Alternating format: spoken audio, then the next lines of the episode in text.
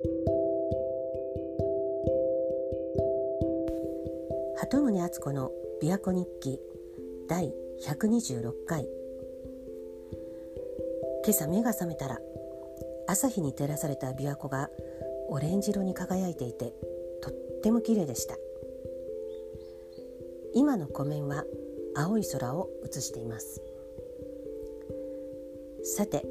鳩宗敦子の琵琶湖日記シーズン1では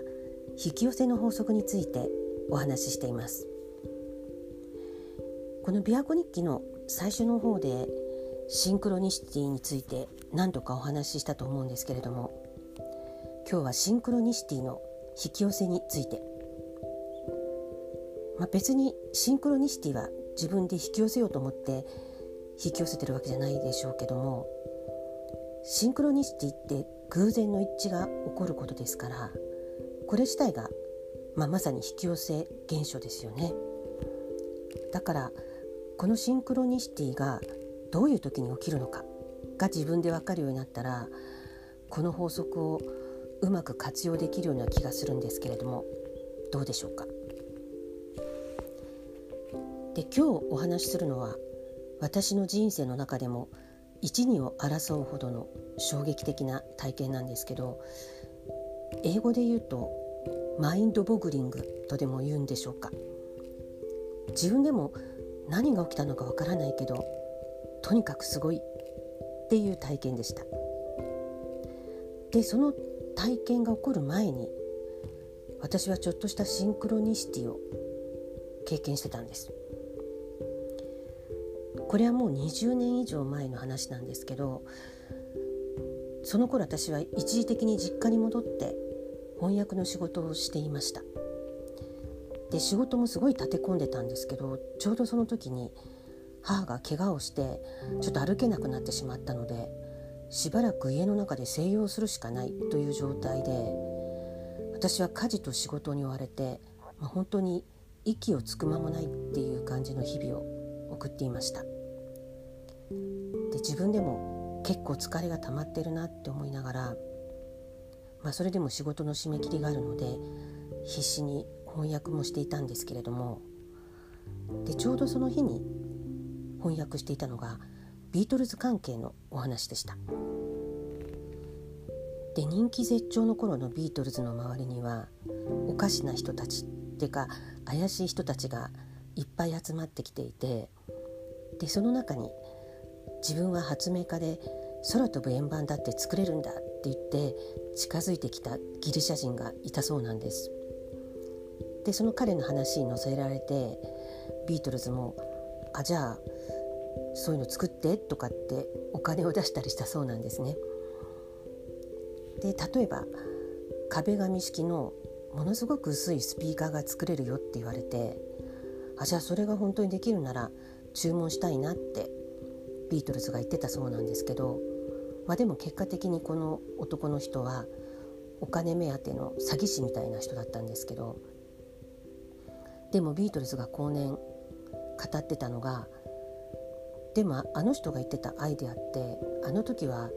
技術的には実現できなかったかもしれないけど今だったら実現できるんじゃないってだから全く口頭向けな話ではなかったんじゃないかなって言ってたんですよね。でそういうのを訳しててへえ面白いなって思って。でその後夕飯作ってで NHK の7時のニュースをつけたら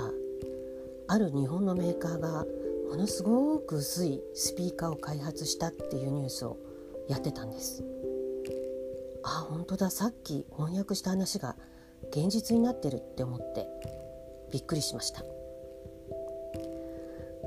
でその日ヘトヘトになって寝たんですけどそしたら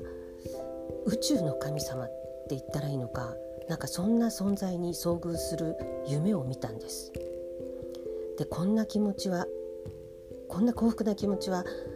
味わったことがないっていうくらいもうすっごく幸せで感動して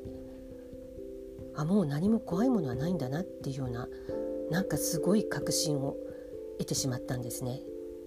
その夢の中で。よくあの臨死体験をした人が光があふれる美しい花畑のような世界で至福感を味わったっていうような話をされますけど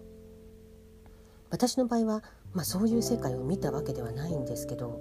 でも多分それと同じくらいの至福感じゃないかなって思うような体験をしたんです夢の中で。で朝目が覚めた時もその幸せな感じがしっかり残っていてで本当に涙が流れてたんです。感動のあまり。いや単なる夢でこんな経験をするなんて自分でもびっくりしたんですけどでもその感覚はすっごくリアルなものでした。よく宗教なんかであの悟りを開くために苦行して極限状態を味わわせたりとかあと睡眠を取らせないで異様な精神状態にさせさせるとかありますけれども、まあ、私はそこまでじゃないんですけどでも疲れ切っていたことは確かだったのでそういう疲れ切った状態にあったことも何か作用していたのかなとは思います。でその直前の壁紙型の薄いスピーカーのシンクロニシティっていうのは単なる前兆だったんでしょうかね。今でもあの夢は何だったのか自分でもよくわからないんですけどでもあの夢で私の中の何かが確実に変わったような気がします。こういう至福感あふれる世界があるっていうことが分かったのである意味怖いものはないんだなって。